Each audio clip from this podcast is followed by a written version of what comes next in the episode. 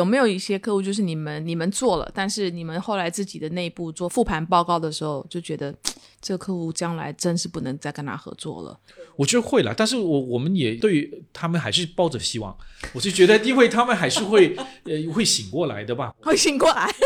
只有一件事情发生的时候，是全世界人都在转发的，就是埃隆·马斯克发火箭的时候，因为它代表着全世界共同的一个愿景。而今天全球人类在解决一件事情，就是什么呢？就是 AI 如何真正意义商业化，新型公司和超级公司的机会和时间点不多了。有可能说，属于中国的广告的黄金时代才刚开始。我觉得恰恰是相反。哎，当然我觉得在这个电台中不应该这么说哈，会伤了很多年轻人和老人的心。就是你现在在泰坦尼克上开。更多的这个庆功会和 party 没有意义，那个那个画面不叫唯美，那叫壮美哈。对，所以你看到有只小野狗，它拼命的在那个解咬那个绳子啊，它因为它真的已经闻到了这个有那个冰山或者那个那个奶昔的那个新味道。什么时候这个行业有新味了？就这个行业没有服务员了，没有服务精神的时候，只有创新精神的时候，这行业才能够去并肩于其他行业之林。你好，我是 Bessy 李倩玲，目前身份是一位投资人。过去三十年，我的职业生涯跨越海峡两岸，几乎都在和广告行销行业打交道。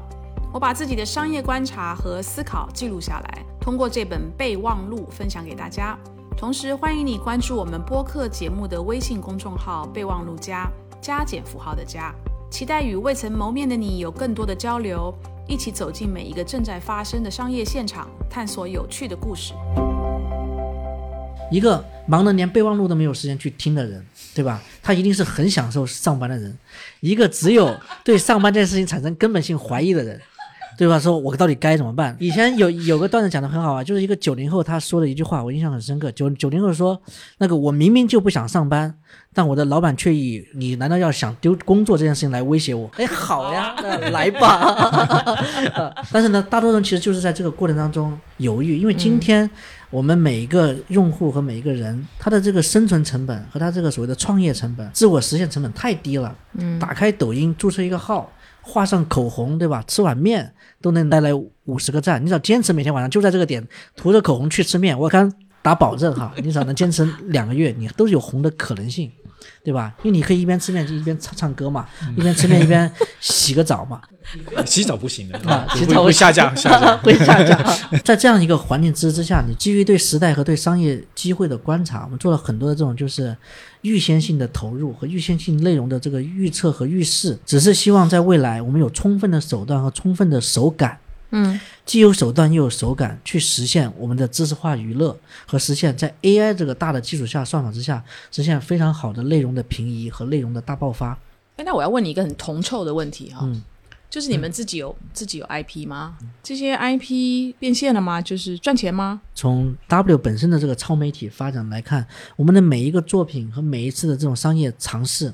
如果你看过我们的官网和看过我们相关的一些，呃，服务各大国际国内一线品牌的作品，你会发现它都是非常超媒体化的，嗯，或者在它在很努力的往超媒体化这个新方向上去进行独家的、独特的内容定制，嗯，它不是简单就是啊，我找一个音乐人给你去唱唱首歌，嗯，帮你去拍了一个有电影质感的短片，它是在充分的理解你 B 端的所谓的价值需求之外，进行所谓的定制化或者说定向性的一个创造，而它的本质跟别人家拍的微电影。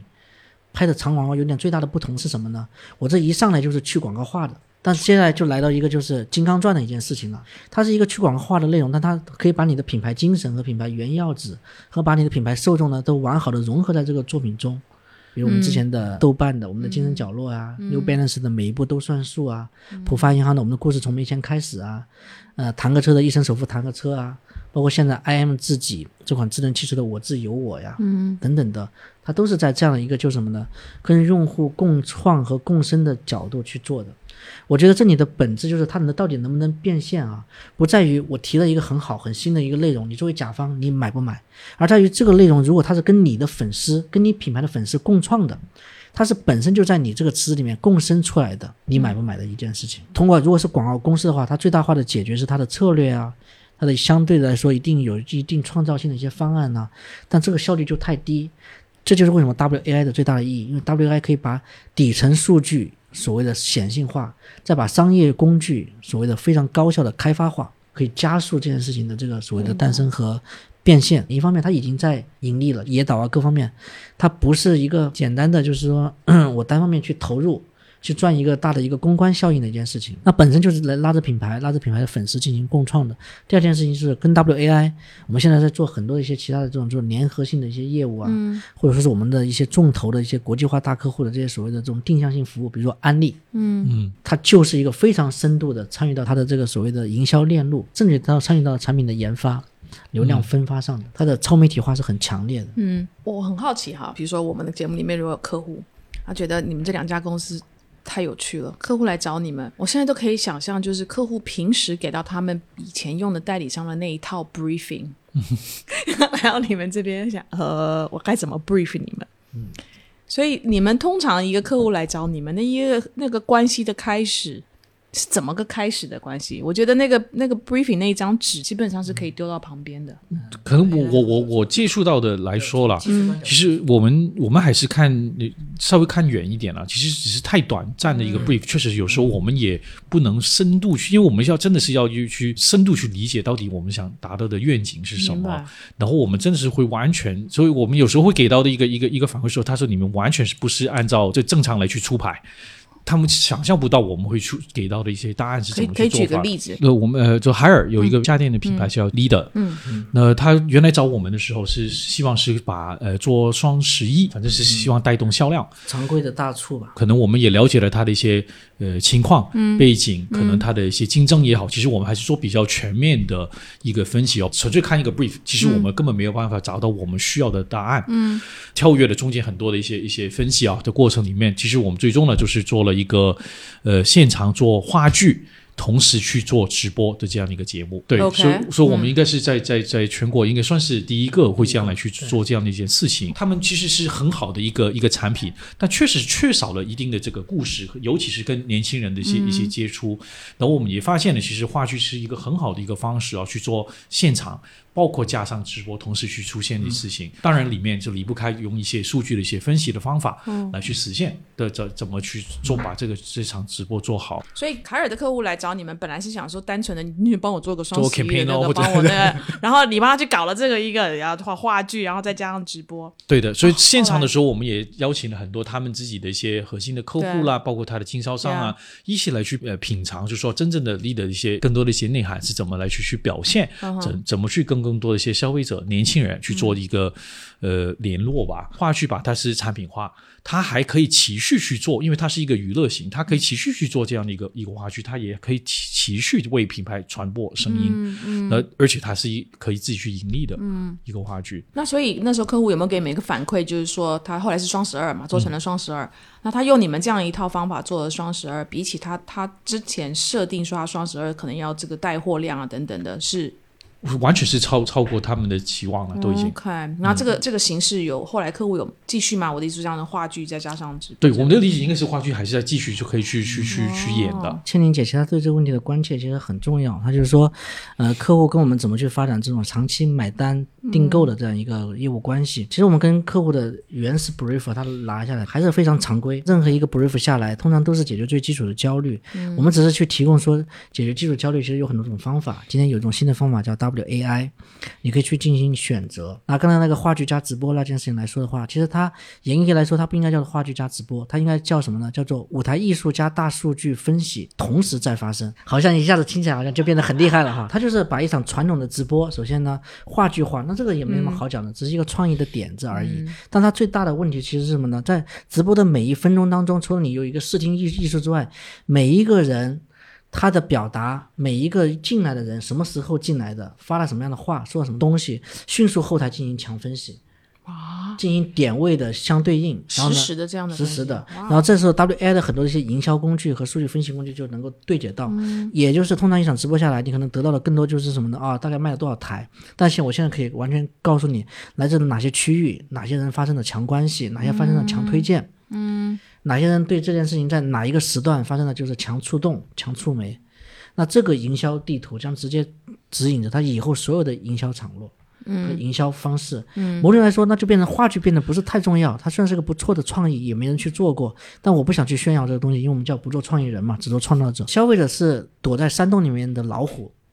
如果你那头肉不够新鲜、不够好吃的话，它顶多伸一个爪子出来，于是你就说啊，里面藏了一只猫，对吧？你必须得放足够的诱饵，它全身都冲出来，才发现哦，原来消费者长这样子的啊，原来是大老虎，那好办，下次这我们给这么弄。接下来呢，我们就让客户觉得呢，你的招财猫其实比你想中要厉害的多啊！我有个方法让它全身而出，全家人都都都出动，而且这件事情还能留得住啊，能够还能够发得下下去，这就是创意加技术最大的魅力嘛。Hello，你想加入有点意思的公司吗？备忘录的母公司贝西投资协作体正在协助几家有点意思的公司招募各类的营销人才。这几家有点意思的公司包括了国际 4A 集团、数字营销机构、本土顶尖的创意热电等等公司。工作地点则包括了北京、上海、广州三个地方。如果你有兴趣在管理层、客户管理、美术、文案、设计、策略等营销领域展现你的才华和魅力，请把你的简历发送到备忘录的人才招募邮箱，邮箱地址详见 show notes。非常期待与才华横溢的你相遇哦！我我想问一问关于黑暗面，啊，太好了！一定有黑暗面，意思意思就是说一定有，比如说山水，你晚上就是一想到这件事情你就要睡不着觉。Andrew 也一定有，就是你你就是啊，这这个这个挑战，如果我没有做，可能我们就过不了那一关，那个坎就过不过去。有黑暗面吗？很多的客户包括品牌哦，他还是习惯了这个，以为是在找服务员的一个一个一个 心态吧。对，所以其实我们要去突破的话，其实第一，你如果我们是你的期望的服务员的一个心态来说，其实我本身也做不了，因为我只需要做你叫我做什么就可以了，你也会付钱。嗯，那这个这个心态的情况下，其实你根本不可能在从我们身上，包括可能我们其他的朋友们上找到突破。如果是这样的一个心态，其实它是一个，我认为它是一个长期来说是一个恶性循环。所以这样的话，其实我们是会有困难。其实我们也要选合适的客户才能去合作。如果真的是他的心态不能转变过来，真的，其实我们我们也觉得效果一般。反正我们经历一天就有这么多的时间了，那我们肯定是希望就觉得是有愿意去找突破，愿意去真正去站在一起来去去合作、去突破的客户朋友们一起来去去做这个事儿了。你有拒绝过客户吗？那当然需要，需要，真的是需要。那是都在什么时间点的时候拒绝？就觉得沟通了一段时间，你觉得觉得真实在是没有办法走下去。不会在进行中去拒绝，这个我觉得就就有点我作为职业问题啊，那应该是做之前的这个大家的这个这个这个合拍不合拍，怎么怎么去谈，觉得能够接受的，我觉得是才能去去展开啦。有没有一些客户就是你们你们做了，但是你们后来自己的内部做复盘报告的时候，就觉得这客户将来真是不能再跟他合作了。我觉得会了，但是我我们也也希望了啊，其实还是对于他们还是抱着希望。我就觉得，因为他们还是会呃会醒过来的吧，我认为，醒过来因为我觉得还是其实看到我们更好的成功案例啊。越是年轻的一代过来的时候，其实我觉得他们是能能看到新的做法了。我的原则很简单啊，就是觉得自己约的，含着泪都要把它给做完。这这个东西是你自己当初自己去撩、自己去约的嘛，对吧？那你为什么当初要弄得好像很两情相悦的一样样子？我是一个不太会拒绝的人哈，因为我觉得拒绝通常就代表着判断失误，止损这件事情其实是双方的啊，单方面止损其实也意义不大啊。又打雷了，对，又打雷了，你这个负心汉啊！然后我我谈一下黑暗面啊，其实我们公司呢，其实我有非常具体的黑暗面的焦虑，非常非常具体。因为我们公司大家进来的话，会发现我们的 icon 上是只小野狗带着那个氧气罩站在一个火星上。因为我们公司说，三十年内我们希望能够成为第一批登陆火星的广告公司，世界上。啊，这句话不是吹牛的，是我真的很认真的在这样想，因为我觉得这个不切实际的，但现在其实是可实现的目标的设定，将让倒逼我去思考这家公司该具备什么样的发展方向，具备什么样的一个技术基因，包括 WAI 的足够的价值。它那个我们的小野狗脚踩的那个不是什么咸鸭蛋哈，那是颗 火星。所以那么这个焦虑呢，就反映出我的一个现实一点的焦虑是什么呢？我个人觉得中国的广告公司在现在的这个。短暂的窗口期和这个所谓的这个波峰波谷的这个所谓的这个换代期当中啊，留给我们，让我们迅速成为真正具有世界领先性的、实现世界这个操盘能力和价值的世界级人才愿意汇聚在一起的新型公司和超级公司的机会和时间点不多了。有可能说，属于中国的广告的黄金时代才刚开始，我觉得恰恰是相反。哎，当然我觉得在这个电台中不应该这么说哈、会伤了很多年轻人和老人的心。就是你现在在泰坦尼克上开更多的这个庆功会和 party 没有意义。这种要像我这种老人走过来的，对 对对，才会知道那个那个画面不叫唯美，那叫壮美哈。壮美。所以你看到有只小野狗，它拼命的在那个解咬那个绳子啊，它因为它真的已经闻到了这个有那个冰山或者那个奶昔的那个腥味道，在这样一个窗口期当中，有大量的公司已经率先在这个行业当中实现提前转型，但恰恰这些公司不是广告公司。他们是新媒体公司，是 MCN 公司，是 KOC 自己创业的 KOL 型的公司，是大型的传播集团和技术型公司，是大型的这个所谓的网络的流量为王的支持算法的这些公司的所谓的新媒体化，乃至于 W 的所谓的超媒体化的这样的公司。但是所幸是什么呢？他们不懂品牌。他们也不懂企业发展的这个相关的一些原命题和原价值，但是他们只是现在不懂。嗯，我不认为未来啊会不了解。我们今天在谈这个问题，不是一家公司的生死问题吗？它是一个行业的一个转向的问问题。这个行业在到底在呼唤一家什么样的一个新公司？我们一开始我们半开玩玩笑说，什么时候这个行业有新未来？就这个行业没有服务员了，没有服务精神的时候，只有创新精神的时候，这个行业才能够去并肩于其他行业。之灵，就是你说那那谁来做服务呢？其实我觉得本身做服务的这件事情就是 AI。嗯，这件问题其实答案已经有了，他不需要再去寻找了。就是营销和所有的这个品牌升级都需要往上再多走一步。那么往上催催生那家公司到底长什么样子，我不知道，但我知道要赶快赶快做出来。这就是为什么我们说跟备忘录一起聊，跟千灵姐一起聊，我们迫切的希望得到更多的，不管是资本方的，还是国际化的所谓的专家方的，还有来自各路广告的和非广告的，自持英才，自称不得志。但却磨刀霍霍，心有所属的或者心有别属的各类人才的帮助和共鸣，嗯，这就是为什么我们公司的使命叫做服务不得志的创造者们，嗯，我们的愿景是让人们愿意为知识化娱乐买单，啊，我们的价值观是不做创意人，只做创造者。我们 WAI 希望践行的是让 AI 做广告，让 WAI 做创造。这四句话读下来，都是在迫切在发起一个动员令和一个号召令，就说阿 K。跟着我们干一票吧，我们去去创造一个新的时代，我们去先打造救生船，再打造新的这个大游艇，就在这个所谓的这个繁华的这栋大楼旁边，对吧？我们不要再去那个危房里面再搞装修了。但我们到底是以第二名的身份，还是以第一名的身份？是到底是以引领者的身份，还是以拍大腿说“我我完蛋走错路了，赶快掉头追赶者”的身份？这件事情会让我焦虑，因为第二名是没有意义的。嗯，在创新型的产业中。做头部企业是我们的自我要求，也是在这个行业维生的唯一价值。如果我们不能成为头部企业，不具备头部思维，无法笼络头部资源，那其实我们今天谈这一切，其实都只是真的就是备忘录了，只是一个备忘录。但我们希望它成为一个我们重要的一个展开未来的这个一个形式方针和一张新地图。你们有尝试着在，比如说走到国外去，走到一个国际的舞台上去讲 W 野狗跟讲 WAI 的故事，这些比如说国际客户的总部。啊，不管在美国啦、欧洲啊、英国啊等等，去他们的那个地方，去跟他们讲你们的故事，某一种程度去验证一下你们的故事是不是也能够打动他们，打动他们总部的人。你们你们做得过这件事情吗？我我们肯定有这个计划，只是这这这两年可能不方便飞到外面啊。对，其实倩玲姐如果在未来能够我们一起共创这个机会的话，我们当然很愿意啊，身先士卒的去给。全世界的或者说不同市场的各地的营销精英们去讲述另外一种答案，这也是很重要的一件事情。因为所有的创造都是先从布道先开始的，对的，对吧？我们先相信有心神嘛，这个时候你才会去来买我的圣经嘛。又回到了销售的本质上，对吧？对我得先我，因为我现在心中已经有心神了，我每天在供供着，但是呢，我只是怕，你觉得我一天神神叨叨的，这件事情我得让更多人去相信，让更多人愿意去。去愿意理解，其实倩玲姐刚才问到一个很关键的一件事情，就是有多少人知道？我真的不在乎国内有多少人知道，我反而其实反向思考，我觉得应该让国际上有更多人知道。各地这些朋友，我们发现其实基于营销理论、营销经验，其实他们异常的丰富。嗯，但是呢，他们只是目前为止可能失去了那个话筒，暂时话语权和市场的决策权和市场的这种资源的重心和所谓的这个市场的一些基础工程，离他们相对来说远了些。导致他们目前为止可能就是有武功但无战场，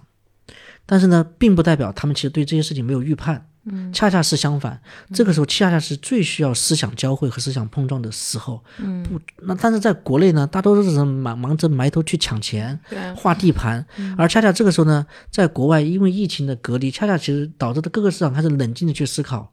基于这个市场的本源到底在哪里？世界级的营销人、世界级的这个所谓的这种企业主、世界级的各方面的品牌主和创意人，其实在这个时候可能更需要一场就是比较彻底的啊，基于未来的讨论和想象，而不仅仅是作品的交流。现在所有的作品交流。意义都是有限的，嗯对吧？因为它只是一再的去证明过去的方法还有效，但就像我刚才在说的，就是现在不需要再去反复去做过去的卷子，你做过去卷子再做一百遍，但现在考场换了嘛，对吧？我们现在其实要研究的是，现在没有人给我们出题，那么我们能不能自己先把这个所谓的答案先准备好？对因为等有人给你出出题的时候，未必他会选择你当这一批的考生，嗯，对吧？因为其他人可能已经被偷偷的已经被录取了，那他完全不在这个行业内。福利时间又到啦！W 野狗为备忘录的听众们准备了代表野狗精神的 W 火星野狗帆布包和 W 野狗身份牌，价值一百七十七元。在本集的小宇宙 App 评论区留言，分享给大家，让你印象最深的广告、最喜欢的广告创意是什么？六月二十五号，我们将会从留言当中抽取十名小伙伴，送出野狗精神大礼包，祝你好运哦！我我就是这么这么多年的观察，我觉得当然就像 Andrew 刚刚说的啊，还有还有山水你也讲，我们在国内的这个就是说营销的变化非常的快，所以我们都每天都在做一些很精彩的事情，然后不断的迭代，不断的迭代。但我们永远就是你知道吗，在那个长城里面，哇，玩的很开心。然后呢，我觉得，但是国内的绝大部分的人是不太在乎出到长城那一边去跟外面的人去讲我们在做什么。我觉得大部分国内的公司就很错误的去去认为这个动作的意义，他们认为这个是到国外去做公关，做我自己公司的广告。我不认为这是一个做公关、做广告，而是你把你在中国在做的一些事情，你到国外去讲，你去看看你讲的这件事情能不能得到外面的那些人的认可以及接受，以及甚至反过来想要问你这件事情有没有可能输出，有没有可能到他的市场上。嗯这是最重要的。所以我觉得这一件事情，国内不是有太多的公司有体会到这个意义。那有能力，不管是不是语言啊等等，或是有机会站出去讲的公司，就会变成老王卖瓜。哇，我多好，我多大，我 我有多少 GMV，我有多少的用户，就是在讲这些东西。我就觉得很可惜，就是你你被给予了一个在国际舞台上去谈你的事情的机会，去去找那个验证的机会。所以我我其实就是会建议你们。如果能够体认到这一点的话，我觉得这是一个 validation 的过程。嗯，它真的不是你去不去什么公关，因为我相信以中国的这个就是市场规模来讲，不需要公关，你都有足够的生意可以活下去，对不对？但是这是一种 validation，这是一种对你自己在创造出来的这个模式的一种认可。哇，你那句话一定要写在这篇文章里面。我已经看到了大量的所谓的出口或者出海，或者说是对外的宣讲呢，只是所谓的一味的秀肌肉、秀优越，只是一味的所谓的暴发户式的所谓的反向式的这个报复性的这个所谓的炫耀和、呃宣讲。嗯，他其实更多的只是说，你看吧，你后悔了吧，对吧？只只是想得到这么一个结果而已 啊。然后呢，接下来呢又回家过自己的小日子去了。秉承演讲的原则就是家丑不可外扬，但是外面看到就要好的。对，我觉得今天的中国没有任何一个行业有广告这样的一个机会，或者有品牌营销这样一个机会，可以对外去讲什么呢？第一个，你要问世界村这个概念破灭了，但是呢，现在在崛起的是另外一个新概念，叫做世界公民。其实九零后到九五后就是世界公民崛起的这一代。某种来说，它其实也是所谓的海归五点零嘛。海归现在都已经不是海归五点零对，海归五点零是什么意思？就是是你你爷爷都是海归了，你爹妈、你你朋友到你，对吧？也也就是深度的在成长周期当中参与了全球化的这个进程中。所以在这个海归五点零的这个时代下面，在中国这个市场上，没有任何一个时机比中国的广告行业和品牌行业更多的去接触到世界公民的消费逻辑、消费体验。而今天在中国市场上也是最大的开放，在出口和进口当中最大化的实现商品往来，国潮崛起，就是你发现无数条河流在这边交汇，这个市场极其活跃。其实呢，第二大市场印度也本身要迎头去赶上了，因为印度的纺织业、工业和轻工业本身其实要迎头去赶上。你只是说中国的国运，呃鼎燃，对吧？一场疫情又把印度又拉回起跑线。但不管怎么样，就是中国首先光是在年轻人消费、年轻人现象、年轻人解读、年轻文化、世界公民样本、世界人才重新的集约化、新分解这个话话题上就足够可以讲一整个大论坛，更不要去讲中国的所谓的政策解读、中国的互联网基建、中国的轻工业发展之路、中国二零三五规划。和中国这边所有的所谓的新品牌、国际品牌在中国本土化成功或失败的那个问题，和世界化品牌在不同的地域当中，在中国市的市场上，就中国的西部市场跟东部的一些消费习惯其实都是很接近的。中国的北部市场其实又跟什么呢？你可以发现，就是北欧或者说是北部像俄罗斯区域这些东西，其实是极其给相近的。中国的东部市场又跟日韩泛亚太圈是极其相似的。中国的南部市场又基本上是一个非常大的一个华华人圈、华语圈。华语文化消费圈，就某某种来说，中国本身就是一个世界目前为止世界级市场的一个打样地。有谁来讲？有谁能够讲得清楚？不是一个在中国生根多年的野生动物，对吧？不一定是野狗、野猫、野蚯蚓都可以，野蚯蚓对吧？它只要能够钻地 三尺，这些东西我觉得是世界市场、世界人想听到的。于是他看到的其实不是数字上的炫耀和技术上的说刻意营造沟通板结和沟通瓶颈的这样一个展示，它更多其实是一种真正充满诚意的交流。我们带来的都是困惑，比如说我们说让 AI 做广告，让 WAI 做创造，那么 WAI 它的愿景呢很好听，它保留着人类的趣味，来自于尊严，来自于人类的创造性那一块，但是真正最洞悉人性上。真正这是跟商品和地域文化的匹配上，我觉得一定有比我们优秀的太多的地域的相关的营销专家、文化专家，来自于创意人。今天中国因为技术红利、国家发展红利，来自于政策红利和所谓的各方面的时代红利。我们快速的崛起，我们的平均企业的创始人的年龄其实是四十岁以下。嗯，我们这边的平均的就新兴产业的人的从业者的年龄其实是二十九周岁上下，甚至更年轻。但你要知道，其实在国外相对来说成熟的文创企业、品牌企业、文化企业，更不用说像是那些电影啊、娱乐啊生根的，人家年龄都是四十到五十岁才进入到一个所谓的创作的高峰期。那么在这个过程当中，我觉得只是所有人都在观望，只是今天刚好。流量那个水管到了你家这一边，对吧？你在这边非常痛快的这个所谓的跳龙门，但并不代表那些已经越过龙门的那些人，他们没有在思考这件事情。嗯，于是如何有诚意的、有见解的、有疑虑和焦虑共享式的这种探讨，能够输出到海外去？因为我们最终的目的不是为了。真像我刚才在说的，为了卖我们自己的那点微薄的圣经嘛，我们最终的目的其实什么呢？我觉得其实是应该是跟世界共赢。我们今天分明的能够感受到，中国目前为止，为什么中国现在提出高质量发展这个字，听上去好像很简单，就是三个字：高质量。那高质量靠什么？高质量靠人才。嗯，现在中国的很多行业，特别是品牌营销行业，明显就是缺人才的。对。第二个什么呢？高质量到底靠什么？高质量靠理论基础。明显中国这个行业目前为止，理论基础从今天这一秒当中，甚至于从两千年开始才正式的开始做一些新的积淀、新的积累。各个书店你去看，十五年前在卖什么样的书？还在卖教你怎么想创意，嗯，对吧？教你怎么？那你看这这两年全都在卖什么流量啊、互联网思维啊。也就是思维改造才刚完毕，因为只有思维改造完了毕之后，才能在上面撒种子，才能种出新的这个理论的参天大树嘛。嗯。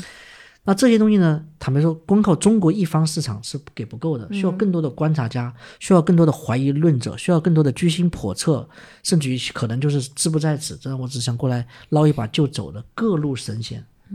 这些呢，我觉得广告行业有一个最好的机会，就是我们的试错成本低，对对吧？你顶多就是把一个案子给。做差了，砸了，对，但但是就算你不做砸，这个行业本身，听流汗，一直流汗。对，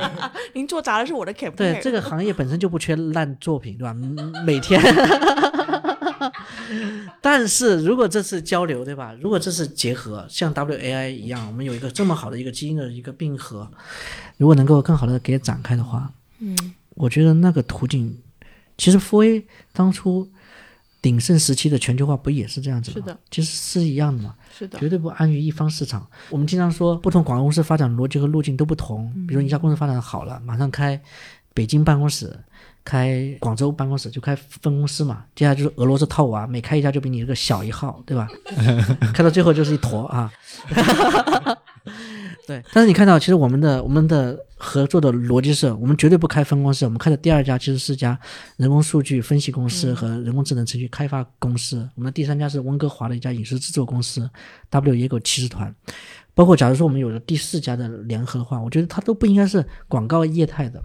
它应该就是说，如果我今天在中国初步算是站稳脚跟，立马别犹豫，转身马上在国际上去看一圈。嗯嗯，等你慢慢的把所谓的本土市场给弄好的时候，你这个你才发发现，那你刚好对吧？那个泰坦尼克号那个最后那个大体型那一那一声也拉完了，你在这个时候，你恰恰其实应该在国内市场占据一定的根基，你的业务相对来说稳定之后，迅速的基于你在前沿和前端相对来说成本低，但是呢。探深够广，或者呃一些就是目前为止团队相对来说朝气够足，嗯，创始的激情还在的时候呢，迅速的其实实现国际化的没错，资源的交流和文化的交流，最关键是吸引更多的国际化的人才加入，国际化客户的更多的主动认可，而不是被动被说服，只是说啊，好吧，你只是销量好，那但是你那个口服心不服的这样一个这种结果，那么这两年是大势头好，那未来两年呢，各地市场实现各级的这种复苏之后呢，嗯，因为人最终还是会回到自己的文化母体，站在自己的文化利益上去想。那个时候，如果掀起来新的一轮的所谓的商战，那时候应该是什么呢？国潮正式开始 PK 国际品牌的时候，嗯我不认为我们现在是有多少的这个准备，嗯，因为你突然你发现，你有的一切都只是什么呢？销量红利，都只是人口红利和发展红利，你的理论基础仍然没有，嗯，人才结构也没有，你的这一帮都是什么呢？陪你打天下的一帮小孩儿，一群就是本身在互联网行业、广告行业兜兜转转，但是呢，其实其实心中无定性的一群非理论型的这种所谓的技术型的人员，这是不够的。嗯，这个行业必须得诞生世界级的理论新专家，因为永远是在最好的市场上才有机会诞生出最好的理论的奠基者吧。就是我经常会被国际的客户在海外问，当然因为中国的国力越来越强，你会感受得到，就是全球对中国的这种我们叫 geopolitical contention 啊，就是这种对中国的这种不友善。那这些国际的品牌呢，他们就很担心，就是我们是外资品牌，那但是我们在中国，我们又很希望能够在中国好好的经营我的品牌，能够获得中国消费者的这种认可，然后买我的商品。虽然他们的问题就是我我要怎么样能够在中国这个市场永续的生存下去，而不会受到这些这种不要因为我是美国的牌子，我是欧洲的牌子，我是英国的牌子，而经常的要受到这种政治上面的影响，而可能影响消费者对我的认可。那他们最经常做的一个，我认为是比较表面的动作，就是啊，我们成立合资，我们找一个内地的公司成立合资。所以我就不再只是百分之百的这个外国人，我现在这个混血儿、啊。更好的是，像当年的 Uber 在中国，可能你们都听过，他为了要真的彻底做本土化这件事情，他公司成立的是内资公司，优步中国内资公司，他的法人是中国籍的法人啊。然后他做的所有事情，他认为他都用中国的玩法，但是最后还是玩死了。嗯，如果是今天有这样的一个国际的客户来问你们两位同样的这个问题，你们会给他什么建议？因为毕竟也一直在在海外生活、工作啊，我觉得可能问题不是在这个我在哪里交税哦，他可能想的问题是我是不是做了足够这个这个贡献。就像 JV，、那 JV 呢，我我肯定会先问呃谁是谁是大头嘛，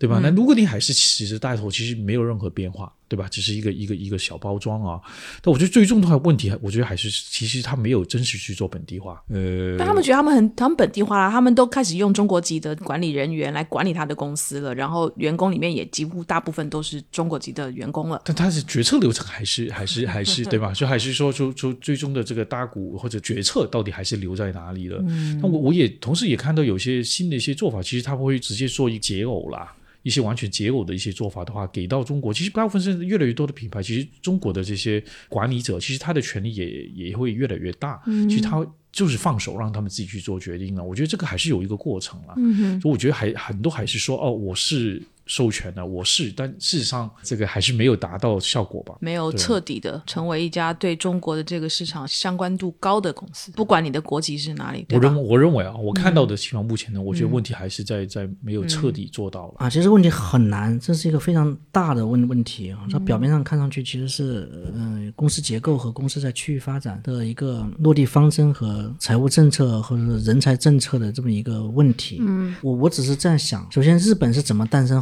Honda、Toyota、嗯、三菱等等这种世界级的大企业的？它的那一波时代发展红利的背景是什么？是战后二十年日本的卧薪尝胆和实现技术大爆发，一定要在东亚这件事情的这个决心。嗯，美国是怎么诞生像 Nike、像硅谷、像斯坦福、像苹果、像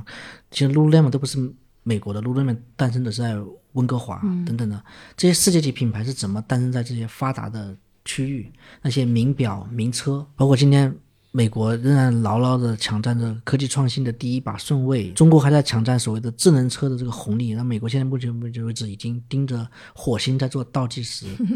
所以我一直在想，未来这件问题它其实的本质看上去是说如何在中国做生意，或者如何在中国更好做生意。但其实我愿意把它反过来去设想，说中国如何在未来真正参与到世界化竞争。就是这个问题就其实就连靠着刚才上一个问题说，为什么这个行业没有人愿意去对外做交流？是因为这个行业只有服务员，他没有大使和理论家。嗯，只有这个行业开始出现大使和理论家的时候，OK，既然叫大使，那就代表着那我为谁？我代表谁？坦白说，我不可能代表我自己嘛。如果我只是代表 W 的话，那他们太单薄了。我顶多就是去国外国的广告公司给看一圈，然后发现哦，他们的 ECD 都很老。除了 得出这个结论之外，哈，可能然后呢就说，哎，你看人们家的客户都还是非常厉害啊，咖啡很好喝啊，我们把咖啡机给换一下，因为下个星期要要要来两个新老外，让人觉得跟在家乡一样。但这个改变是有限的，我必须得找到一个代表，那么这个代表就一定是中国企业。或者中国想要去出海参与到世界化竞争的企业，这又回到头部企业的逻辑中，我能够代表谁？那么我现在就要在我现在的客户池子里面去进行选择，因为我们也有先后服务过像小米啊、华为啊，像现在的中国的一些品牌像海尔啊。那么我只有找到他们，我才能够去知道在对华或者说是对世界的范围内，公司设置的那个最大的一个财务架构和人才架构的意义。第二个是什么呢？理论家。目前为止，营销学理论一直都是西方舶来的。中国目前为止，在中国各地落地开花的各大传播集团和 4A，都是这些东西的徒子徒孙啊，或者各种嫡系和派系。其实中国到目前为止，除了有一些本土营销派之外，没有真正有世界级眼光、世界级格局和世界级操盘水平的。广告公司，我指的是纯完全本土型的营销机构。嗯，而中国目前为止的一些本土派系又只能服务本土的这种企业，顶多就在五亿到二十亿之间坐收红利，只是在把二三线市场往一线市场这个所谓的这个消费分级和升级的当中收取红利。那么在这个过程当中，理论必须得来源于就土洋结合的那一派。所以说呢，我觉得这个问题它之所以大，是说我们能够帮助哪些企业成为未来中国的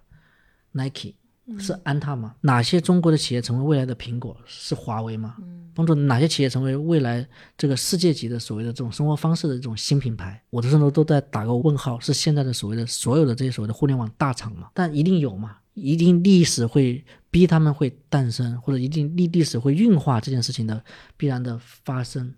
那么 W 愿意去，或者 WAI 愿意成为这个当中的抢先的这样一个使者。带着他们的一些营销理论和营销的这种顾虑，或者营销的这种所谓的这种诚意，参与到世界化的这种交流当中，再反向的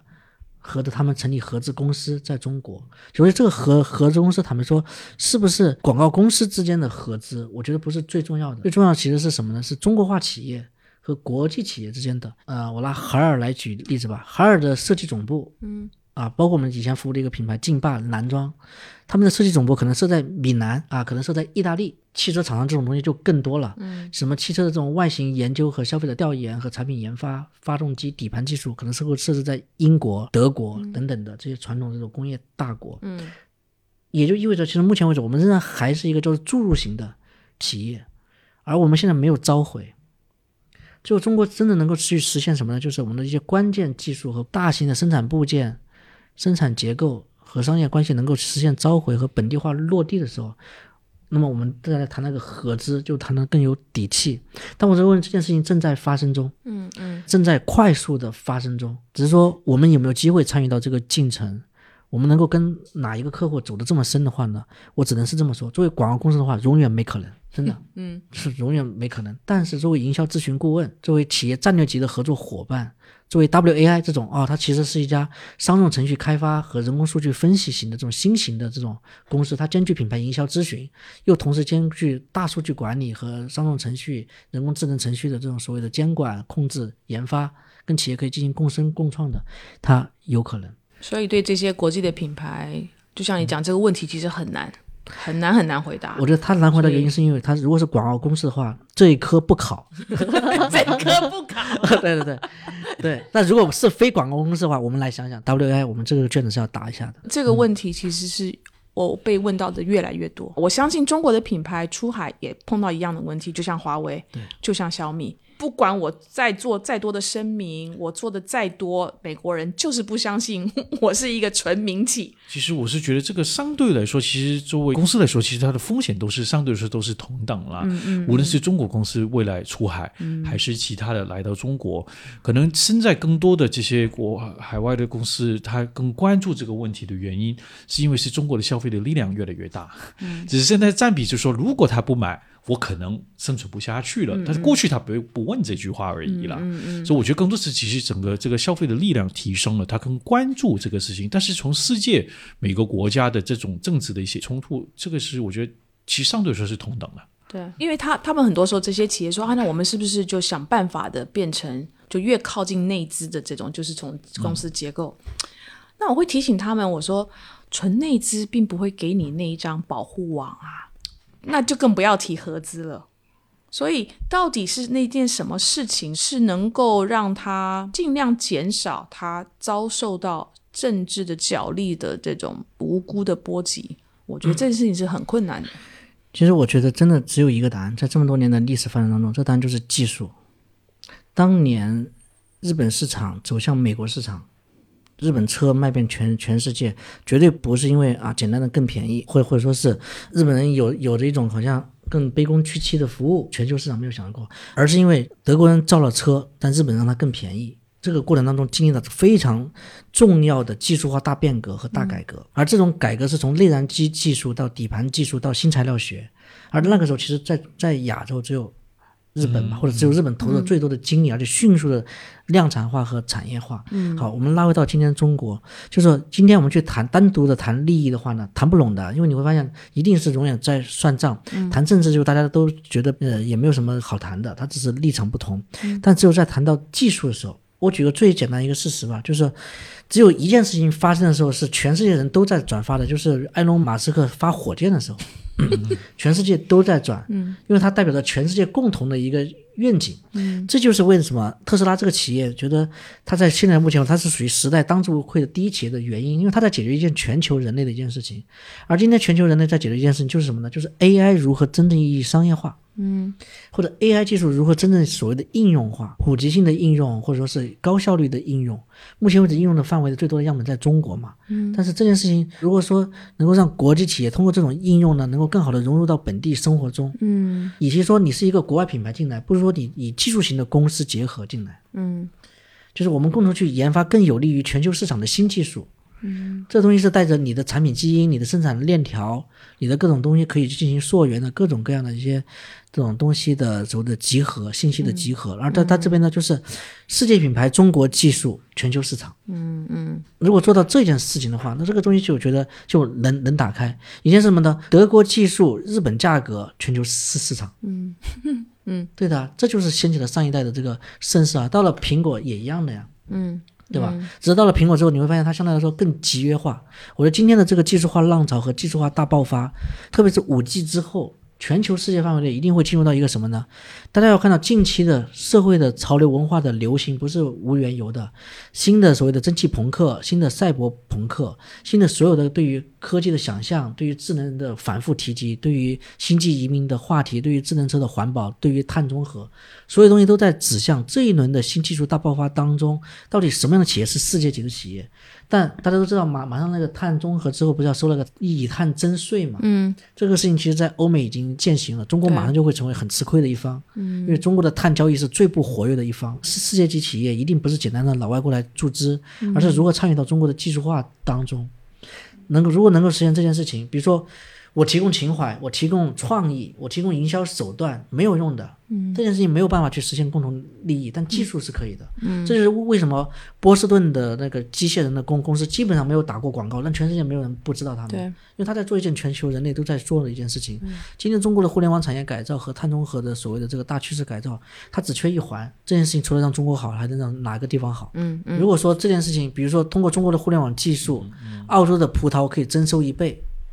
西班牙的牛肉圈养的效率可以更高一点，印度的疫情可以可以得得到更优化的配置，实现它所谓的医疗系统的改革。那这种东西就变成就大大家可以向着一个共荣和共好的地方去发展，不然的话一定是打文文化战。我觉得中国技术、国际品牌，嗯哼，这里国际品牌也包也包括中国嘛，对的，和世界市场这件事情，也许是解决这些问题唯一的一个不是答案的。所以你的意思是说，像举个例子，像特斯拉来说，因为毕竟虽然它有一定的负面的影响哦，负面的一些一些口号，但是同时它是带来了社会的贡献，对吧？人类的贡献，其实我们还是政策也好，其实还是有一定的倾斜，也是去支持到它。但是纯粹你是卖同类产品，其实你的地位永远都是一个在一个受威胁的，或者是是没有一个真真正的安全。所以也是提醒我们，也是在做的事情，也是如果是能同时带来，无论是在经济上，呃，消费者上，包括如果是更大的一个从社社会的一个呃呃呃人类上的一些贡献的话，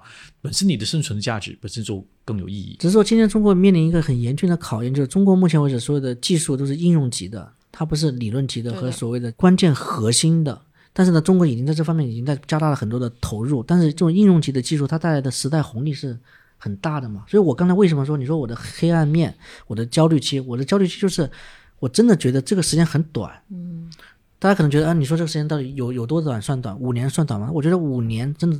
虽然可能是五年，但有可能这件事就是三年。在这个过程当中，你也不只是中国在做这件事情啊，日本、韩国没有停下来呀、印度它只是今天可能闪了一下腰，但它的轻工业的基础没有你我们想象中这么弱的。其实世界仍然是一个仍然仍仍然是一道多选题。嗯，就举个最简单的例子，我那天我在网网上看到那个美国的黑人运动，就是那上次那个警探员，就那个，但我无意之间进了美国的一个论坛之后，才发现哇，原来所有人的观点都不一样。有人分析制度，有人分析所谓的黑人的历史，有人分析中那个警察所接受到的培训，有人分析到税收。我突然间才发现，哇，如果这件事情没不能带来共同利益的话，根本就是一件不值得去讨论的一件事情。而共同利益的东西，某种东西不需要去讨论，比如说手机更快一点，嗯，价格更便宜一点，电池可以续电久一点。是更久一点。这就是我为什么我们要成立 WAI，、因为广告公司提供不了定性的问题，广告公司永远提供的是主观，你喜不喜欢，你不喜欢那就给别买呗。这种好像看上去非常拽，对吧？分人群的这种事情，但技术是无国界也无边界的，所以 WAI 是我们很重要很重要的一个布局，也是非常重要的一个，就是希望能够跟世界接驳的一个战略选择。我想请你们两位给我们这个产业里头的客户，尤其是国际品牌，估计都跑了一半了。他们如果跑了，就是他们损失。好，呃，国际品牌的客户、国际 4A 的代理商以及本土的代理商，如果你们要对他们这各说一句很中肯的话，这个话会是什么？我觉得对国际品牌，呃，可能一句话就是说，还是要有一个更可能开放去学习中国的一些换一下姿态吧。可能就是说，可能这样的话可以更好去理解为什么我们在做这些事情，可能比较更容易去去去去沟通吧。其实刚才 Andrew 讲的是对的，因为他就是说希望得到更多的一些信任。但我觉得你没有办法去教一个连续拿一第一名的人看一下他的后面是什么样子，嗯，因为他他会觉得他自己前面仍然是在引领着风潮。嗯很诚恳的一句话呢，我觉得可能有且只有一点，就是说。中国的营销产业其实仍然还是很薄弱，非常迫切的希望向他们去学习。嗯哼。但是呢，我们现在需要找到一个非常合适的一个学习的一个模式。嗯。我们非常需要向他们去学习全球视野和关于对于人类大命运课题的拆解。它其实仍然其实是一个共商共议的一件事情，绝对不代表着这就是西方人就这么想就对的，东方人就这么想是对的。我希望最有诚意的一件事情是我们希望能够重新开始、重新学习的这个一个新过程。我更愿意向他们多学习一点点。嗯哼。但他们现在好像不太愿意教了。啊，这是本质。我所以说，你要我说的更明白一点说，请再教教我们一点，我们很好学。我我觉得有的客户不是不愿意教，或是可能大部分的时候是可能也没有东西教。也不全是，我觉得其实是老师他其实他还是有底蕴的，嗯，但是学生要么是不听话，要么就是学生这个时候呢，他突然间提了一些他目前为止他没有想过的问题，问题，嗯，只是对他的知识体系呢提升了一定的一个考验，嗯，但并不代表他的知识架构有问题。所以我一直不觉得领先五年算领先，领先十年算领领先，我觉得领先一百年算排位战不不算什么。我觉得换位战才是最根本的地位战啊地地地位战，就打排位战不如打地位战。国际品牌说，我其实还有很多东西想向他想让他们去学，衷心的想向他们去学，比如说企业管管理、世界化的人才架构。对国际 Four A 呢？Andrew 就来自于多家国际 f o 我知道 Andrew 的公司曾经是卖给 Four A 过，但是后来你又把它买回来的，对所以你一定有一些很很深刻的这种。我我觉得是有，如果让我随意去批评他们，他肯定是容易的，也也有该学习的地方啦。其实它有它的困难，我觉得他们就是一个一个可能是一个一个困难周期。当然，我们他也是看得到他们也在努力，在在转变，在他们适应的过程中，其实我觉得这个是是个对其他公司更多是一个商机。对对对，现在是战场转移的问题，嗯，就是大家不去商业街购物，大家就去逛地边摊去了。我说的那个地边摊也也不是说我 W 是个地边摊、w A I 是个野狗摊，是说路边摊是那个抖音啊、快手啊、这种新媒体渠道，就大家直接在那边去进行流量截取和信息的这个推送。嗯哼，对，所以说不来你的百货公司买东西啊，很多非是过了一百年的。光是这件事情让我觉得很了不起。我想学习这种呼吸吐吐纳法，这种更健康的、呃更长存的这种就是世界级的这种布局，这种能容纳这么多不同地区和区位的这种人、人才，反正不能老盯着别人的。短板，因为盯着别人短板聊问题太好聊了，对吧？你老盯着姚明说你怎么长那么高，我这个我我家门都没办法装，那这个那这个屋这个问题就没得聊了，对吧？最后一个，对于其他的本土的正在努力的、正在变革的代理商，我我我觉得应该是我们要要是一个很难得的一个时机，呃，我们自己的这种无论是技术也好、数据也好、营销本身的创新，其实我们是可以在全球有一定的地位。其实我们不应该，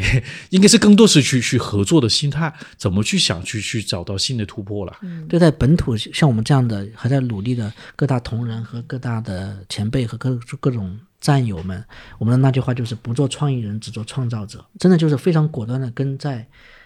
泰坦尼克上看烟花的人，跟在危房里面贴墙纸跟他说一句说不做创意人，只做创造者。嗯，因为这个可能才是最有意义的。嗯，不管你相信还是不相信嘛，至少我们正在做这件事情。今天真的非常感谢 W 野狗创始人李三水，还有 WAI 的联合创始人 Andrew 唐，他们跟我们分享了，我觉得非常精彩的，就是在用你们自己的方式在经营两两个非常有意思的公司。就是你们的公司的这个整个的故事跟发展，我自己最大的学习就是说，不要太限制你自己。对你现在做的这个事情，以及你所在的这个时代里面最重要的那件事情，你你朝那个地方去做。非常感谢各位两位的这个时间，还有你们的那个大胜，也非常有参与感。谢谢，谢谢谢谢，谢谢大家，谢谢。谢各位，谢谢各位欢迎大家关注备忘录。